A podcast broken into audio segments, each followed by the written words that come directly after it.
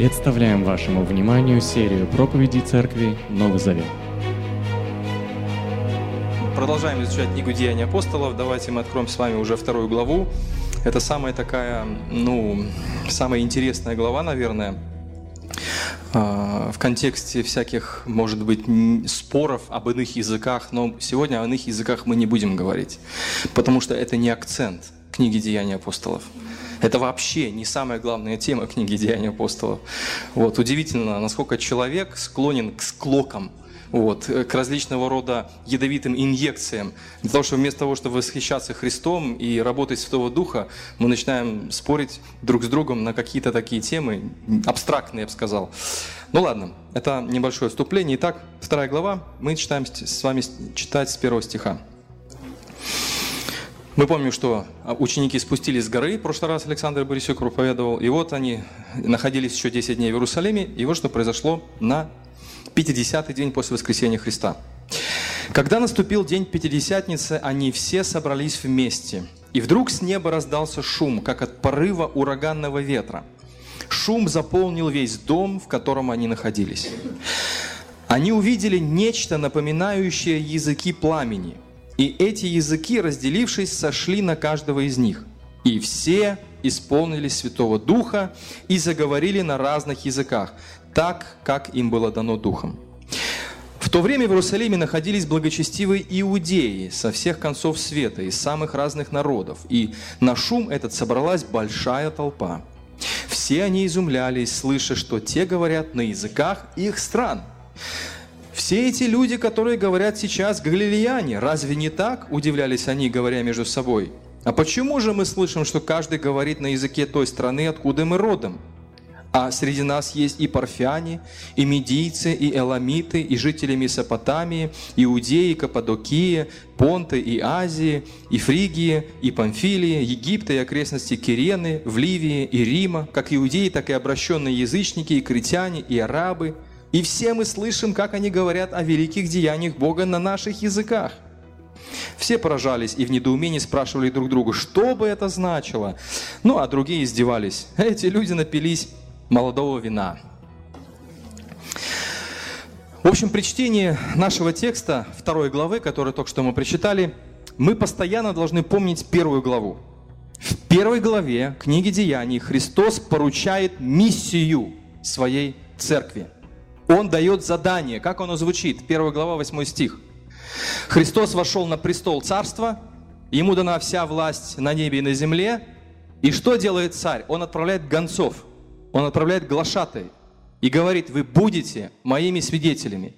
И он перечисляет места. Иерусалим, Иудея, Самария, а, что дальше там? До края, до пределов земли. И так он поручает миссию новой церкви, первой церкви. И во второй главе Дух Святой наполняет учеников силой и снаряжает их способностями. Поэтому как, спорить об иных языках в данном случае вообще никакого смысла нет, потому что иные языки или различные языки имели конкретную задачу – выполнить миссию. Если с помощью этого языка ты не выполняешь миссию, то вообще зачем он?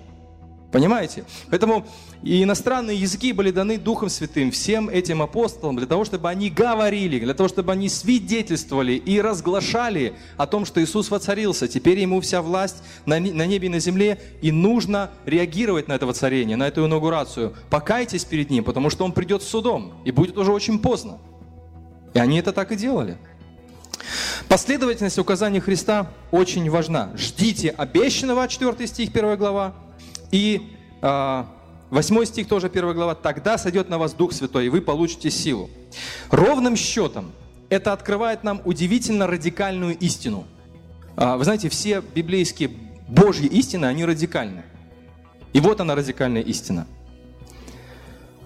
Без силы Святого Духа невозможно распространять влияние благой вести – без силы Святого Духа невозможно созидать церковь.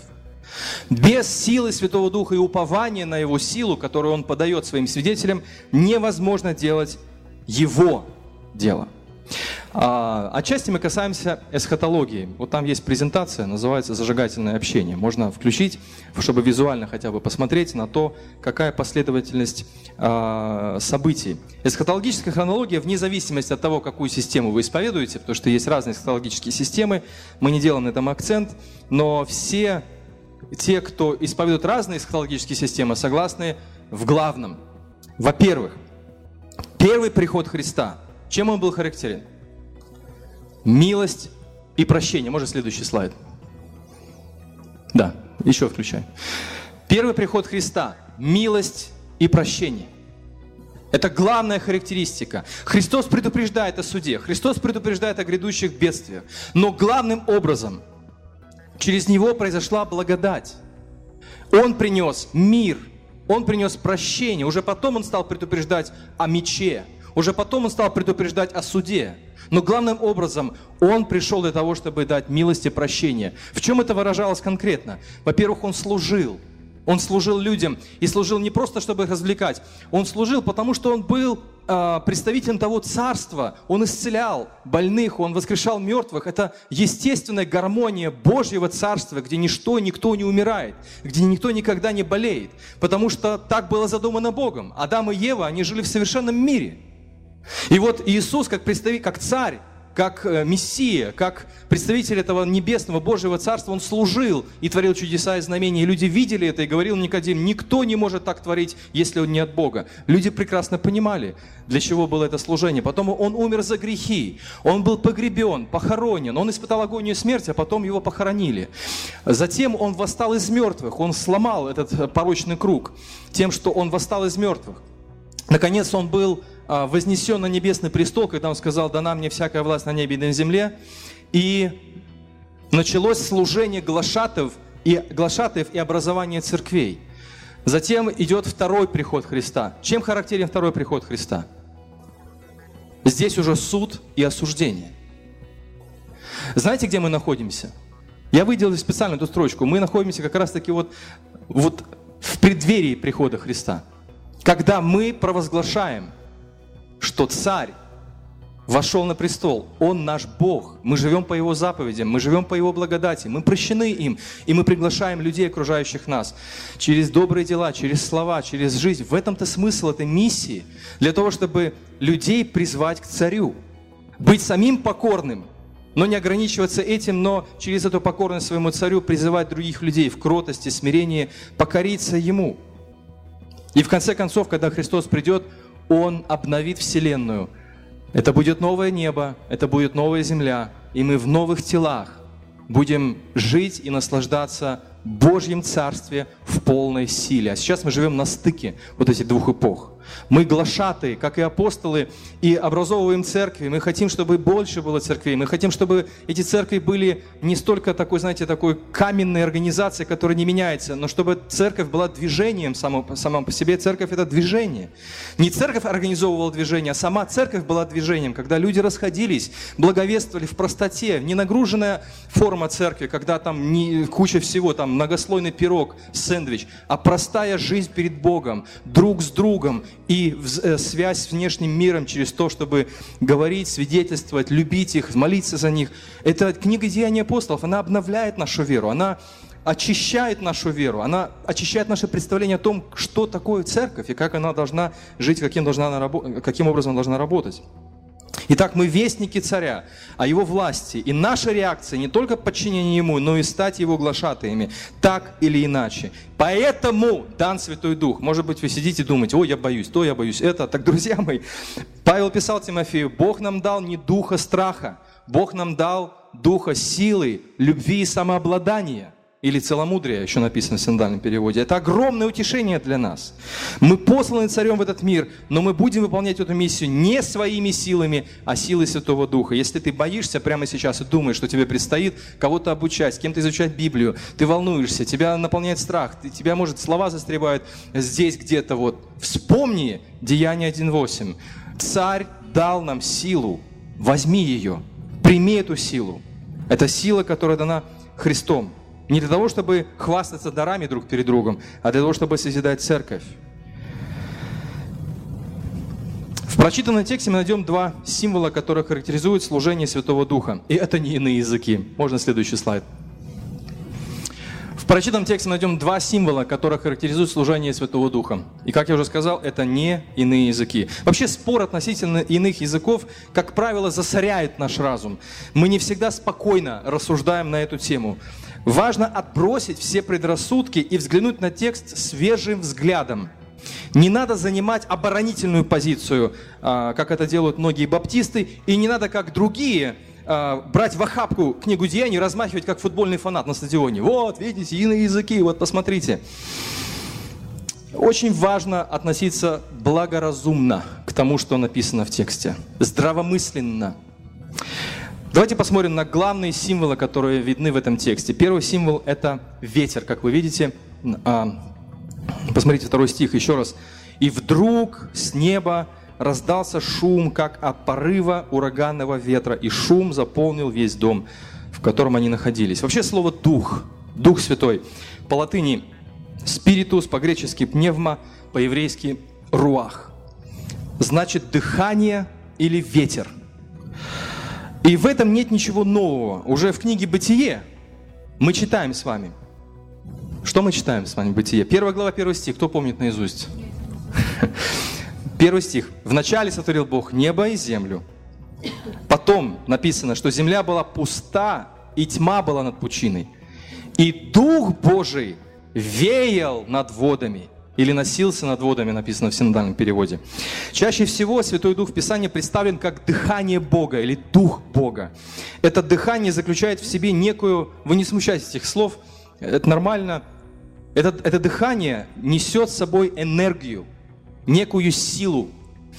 А, говорят, что Дух Святой не сила, да, Дух Святой не сила, но Дух Святой несет Божью силу, сообщает Божью энергию, божественную энергию, творческую энергию, динамичную энергию. Это живая, креативная сила Бога. Посмотрите, Дух Божий носится над водой и над безобразной землей. Что потом происходит? Безобразная земля, эта материя бесформенная, превращается во Вселенную, в порядок, в гармонию – появляется свет в этой тьме. Дух Божий носился, энергия Бога, сила Бога, божественная сила, она животворящая сила, наполнила бесспорную, бесспорную землю. А, вполне справедливо провести параллель между тем, как Дух Божий кружил над водами еще не оформившейся земли, и как Дух Божий в день Пятидесятницы устремляется вниз к земле в виде ветра, наполняя э, учеников своей силой. И там, и там это параллель. Это даже, я бы сказал, аллюзия или намек на то, что Бог творит все новое. Там бесформенную землю он превратил материю бесформенную в, во Вселенную. Здесь ученики, рыбаки простые, они боялись недавно, тряслись недавно. Он наполняет их силой, и из них он делает стройную, с атлетической фигурой первую христианскую церковь которая легко, мобильно передвигается по земле, которая благовествует, обучает учеников, которая молится, э, преодолевает гонения, созидают семьи, э, жертвует финансы. И все это устремлено ради славы того царя, который вошел на престол. Как в первом случае, я имею в виду бытие, так и во втором случае Бог посредством своего духа из чего-то безобразного творит что-то новое и удивительное. Если в первом случае появляется Вселенная, то во втором случае появляется обновленный Божий народ, его церковь. Разве эта картина не поражает нас? Церковь – это шедевр Божьего промысла. Я здесь вспомнил слова 2 Коринфянам, 5 глава, 17 стих. «Итак, кто во Христе, тот что? Новое творение. Старое прошло, теперь все новое. И это все от Бога, дальше пишет Павел, который через Иисуса Христа примирил нас с собой и дал нам задачу примирять других. И дальше Павел пишет, я имею в виду, что Бог через Христа примирил с собой весь мир, не вменяя им больше в вину их преступлений, и поручил нам нести весть о примирении. И дальше он в этом, уже в конце этой главы, он пишет, просим вас, примиритесь с Богом. В этом плане очень интересно посмотреть на Евангелие от Иоанна, третью главу. А, новыми, новым взглядом посмотреть на беседу Иисуса с Никодимом в третьей главе от Евангелия от Иоанна. Здесь Иисус объясняет Никодиму, что только тот, кто родится свыше, сможет увидеть Царство Бога. Буквально речь шла о том родиться снова или родиться заново. Это значит родиться свыше. Поэтому Никодим переспрашивает Иисуса, как может взрослый человек вновь родиться, говорит ему Никодим. Ведь он не может вернуться в материнскую трубу и родиться второй раз. Вот как раз таки я говорю, что речь шла не просто свыше, а родиться заново. А по-английски это born again. Слышали, да, на английском языке? Если вы вспомните, каким образом Адам обрел жизнь, то вы поймете, о чем ведет речь здесь Иисус. Как появился Адам, первый человек? Господь из земли его создает, и что он делает? В него вдыхает. И Иисус говорит, вам нужно родиться заново. Вы должны пережить новый акт творения. И Бог делает это в день Пятидесятницы. Он вдыхает Дух Свой, силу свою. Не просто силу, которую мы берем как рюкзак, а в этом рюкзаке инструменты, им пользуемся. Когда не нужен рюкзак, откидываем его. Я не просто даю вам силу, я даю вам новое рождение. Вы мой народ, обновленный, новый завет. Обновляйте э, свой завет и несите дух примирения к людям, которые живут рядом с вами. Объявите им, что Бог прощает их не вменяет им их преступления. Бог ждет их покаяния, Бог ждет их реакции. И тут же вспоминаем слова Иисуса Христа. Евангелиана 3 глава 7-8 стих.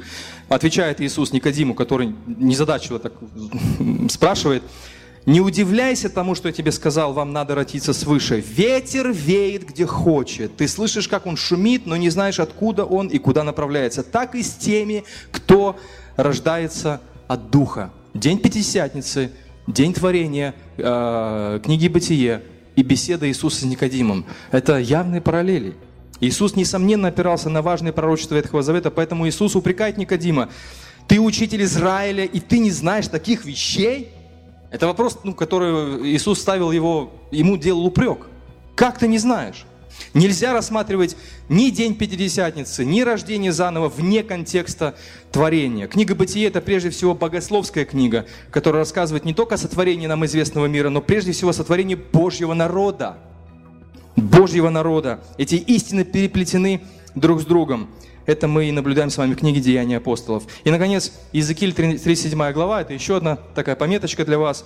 Подобного же рода оживление духом было предсказано пророком Иезекиилем. Помните, это я когда первый раз прочитал, для меня это был ну, такой экшен. Это был такой боевик для меня. Бог отправляет Иезекииля в поле, а в этом поле что? Кости. Но это не самое страшное. Самое интересное начинается тогда, когда Бог повелевает Иезекиилю, это 37 глава с 1 стиха. «Простер Господь надо мной свою руку и унес меня духом своим и опустил посреди долины, и была та долина полна костей». Очень неприятное зрелище. Он стал водить меня круг, вокруг костей. Их было несметное множество в той долине, и, было, и были они совершенно сухими. Он сказал мне, человек, могут ли эти кости ожить? Я ответил, Господь Бог, это знаешь ты один. Он сказал мне, произнеси пророчество этим костям и скажи, кости сухие, слушайте слово Господа. Так говорит Господь этим костям, я вложу в вас дух, и вы оживете. Я прикреплю к вам сухожилие, наращу мясо и покрою вас кожей. Я даю вам дух, и вы оживете. И тогда поймете вы, что я Господь. И произнес я пророчество, как было мне велено. Когда я произносил это пророчество, раздался шум, и земля задрожала, и кости стали соединяться друг с другом. И увидел я, что появились на них сухожилия, наросло мясо, а сверху покрыла их кожа, но дыхания жизни в них еще не было. Потом Дух Господень был излит. И день Пятидесятницы происходит удивительное событие. Шум, ветер, Дух Божий приходит – и эти бесформенные люди, этот, в этом бесформенном мире появляется церковь Иисуса Христа. Так что, когда мы созидаем церковь, мы не просто делаем какую-то организацию, это не просто тусы, не просто движуха. Это собрание верующих людей, оживленных Духом Святым, для того, чтобы вести посвященную жизнь Христу и быть глашатыми в этом мире – во всех этих случаях, которые я перечислил, Бытие, Евангелие Иоанна 3 глава, Иезекииль 37 глава, во всех этих случаях задействован Дух Божий, который нечто безжизненное, бесформенное превращает в живое творение. Хаос сменяется гармонией. Нельзя понять природу сошествия Святого Духа в день Пятидесятницы, если упустить эти ветхозаветные картины. Таким образом, Речь идет не просто о мистическом перерождении отдельно взятого человека, хотя это тоже имеет место, но о сотворении Божьего народа во Христе, Церкви Божьей. Это очень глубокая тема. Я не хочу никого перегрузить, надеюсь, не перегрузил, поэтому мы остановимся на этом. Этого достаточно, чтобы понять сущность происходящего во второй главе книги «Деяния апостолов». А, я хочу, чтобы вы еще раз задумались о ценности Божьей Церкви. Не как о какой-то организации или какой-то статичной организации, а как о семье Божьей, о народе Божьем, который растет. В этом народе появляются дети. Теперь это духовные дети. Как появляются духовные дети? Как Павел родил духовно Тимофея? Через ученичество, через благовестие. Когда он призывал его ко Христу, и он пришел к нему. Вот мы должны быть многодетной церковью в этом, в этом плане. Мы должны, если раньше Израиль размножался физически, через многодетство, да, многодетные семьи, то сегодня церковь размножается через духовные многодетные семьи. Когда мы должны наполнять свой колчан стрелами не просто мальчиками, девочками там, или, а прежде всего акцент ставится в Новом Завете на духовные духовное деторождение, когда мы ищем людей, когда мы общаемся с ними с, с одной определенной целью, чтобы примирить их с Богом. Разве это не удивительный замысел? Разве это не, разве это не поражает наше воображение?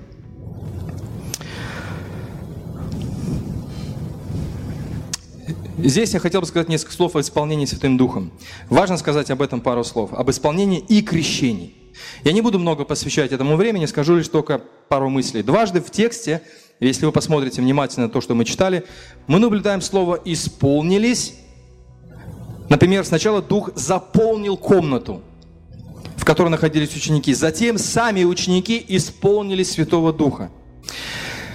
Если мы не поймем разницы между исполнением Духом и крещением Духом, мы запутаемся – когда христиане рассуждают о крещении духом, как правило, они представляют себе исключительно говорение на иных языках.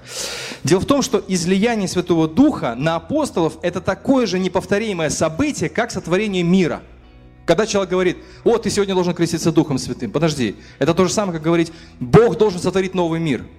Он однажды сотворил Вселенную. И что он сейчас делает во Вселенной? Поддерживает ее – Однажды совершилось крещение Святым Духом, вот так, как описано во второй главе Деяний, и теперь Бог поддерживает церковь Духом Святым. Понимаете? Поэтому крещение в этом плане, как во второй главе, также неповторимо, как сотворение неба и земли и всего порядка и всей вселенной. Так какова роль Святого Духа в нашей жизни сегодня – Дух Божий поддерживает то, что Бог сотворил в день Пятидесятницы. Он поддерживает церковь. Поэтому, если ты рожден свыше, если ты уверовал в Христа, ты крещен Духом, тебе не надо искать особого переживания как дополнительный бонус. А, потому что это было особое историческое событие, и теперь мы, как Павел пишет, мы все крещены одним Духом в тело. Все мы без разницы. И на что же мне делать? И вам ответит словами Петра – Деяние 2.38. «Покайтесь, — ответил им Петр, — и пусть каждый примет крещение во имя Иисуса Христа, чтобы Бог просил грехи. Тогда вы получите от Бога дар Его Святого Духа». Дорогие мои, не теряйте ощущение духовной библейской реальности. Можно вернуть слайд вот этого эсхатологического. Э, вот. Не теряйте этого мироощущения. Мы продолжаем жить, продолжаем работать, созидать семьи, зарабатывать деньги, учиться, дружить, общаться, но при этом всегда помните эту информацию, в какую эпоху мы живем, в какое время мы живем. Ну и в заключение, может вы стесняетесь, что о вас подумают, если вы будете открыто доверять свою жизнь Христу и строить свою жизнь по библейским принципам. Не бойтесь. Окружающие люди обязательно увидят разницу. Посмотрите, посмотрите 12 стих. Все поражались и в недоумении спрашивали друг друга, что бы это значило. Люди будут смотреть на вашу жизнь и поражаться. Если вы будете не бояться жить по христианским принципам, открыто, не, не маскироваться, а спокойно, без паники. Не, с другой стороны, не надо выпячиваться, хвастаться, жить спокойно по Божьим принципам. В отношении финансов, в отношении семьи, в отношении дружбы, в отношении партнерства на работе, в бизнесе, в отношении службы в армии, в отношении э, работы в министерствах, неважно где. Люди будут задавать, а что, что это? Разве такое возможно? Вас не спрашивали так? Меня как-то спрашивали. Как такое возможно? Что бы это значило? Как это вы не изменяете? Как это вы не обманываете? Как это вы не говорите про друг по друга сплетни? Как это вы не подводите и не, как один сказал, не кидаете на бабки? Вот. Это, это вопросы, которые действительно свидетельствуют о том, что в нас работает жизнь, есть жизнь Святого Духа. Но с другой стороны, как ты не старайся быть понятным, а Дух Святой давал способность говорить на разных языках, чтобы проповедовать о Христе, все равно найдутся умники, которые скажут, 13 стих, а другие издевались. Эти люди напились вина. Эти, эти сектанты или эти неизвестно кто. Все равно найдутся такие умники. И на них не обращайте внимания. Берите пример с первой христианской церкви. Будьте простыми, открытыми, доступными, исполненными Духа Святого. И одни будут задавать вопрос, что бы это значило, тогда это откроет вам дверь для влияния благой вести. А другие, возможно, их было немного, они напились вина. Это те, которые были вообще не в теме. Поэтому, друзья мои, что бы ни было, ищите полноты Святого Духа, живите для Христа, любите Его. И не забывайте, в какое время мы с вами живем. Мы живем в эпоху глашатаев, вестников Христа, которые э, приводят людей к Иисусу Христу. Я молюсь о том, чтобы Бог использовал Церковь Нового Завета, нас с вами, таких простых ребят, как вы, мы, чтобы Бог наполнял свои силы и давал такую посвященность, твердость, верность и постоянство. Я молюсь об этом, и давайте помолимся сейчас вместе. Аминь. Наш Бог, мы благодарны Тебе за Твои дела, которые Ты делаешь в нашей жизни. Нам, и нам так кажется иногда, что душа наша голодает по той работе Святого Духа, которая была в книге Деяний апостолов, поэтому просим Тебя, чтобы Ты исполнял нас Твоим Духом, чтобы эта полнота Духа, она влияла на наше мировоззрение – на те обычные вещи, которые мы делаем вместе с этим миром, с людьми, которые живут в этом мире. Учимся, работаем, зарабатываем средства, строим семьи, достигаем своих целей каких-то бытовых, чтобы при этом наполнение наше было, оно было от Духа Святого. Чтобы мы это делали во славу Твою, как и написано, едите или пьете, или все делайте во славу Божью. Учи нас, Господь, жить полнотой Святого Духа. Учи нас жить как э, первая христианская церковь, прост, быть простыми, быть доступными, быть открытыми, но при этом глубоко посвященными Тебе. Ты наш Царь, и мы хотим жить по Твоему Слову. Мы хотим любить Тебя больше, мы хотим поклоняться Тебе больше, мы хотим служить Тебе больше. Я прошу Тебя за всех ребят, которые здесь присутствуют, с гостей из разных церквей, чтобы Ты использовал их для созидания Твоей церкви, чтобы мы повернулись к людям, которые живут вокруг, вокруг нас, чтобы мы повернулись к ним своими сердцами, чтобы мы открыли свои души и могли, могли говорить с ними. Господь, пошли нам этих людей, чтобы мы не прятались, но чтобы были открыты каждому.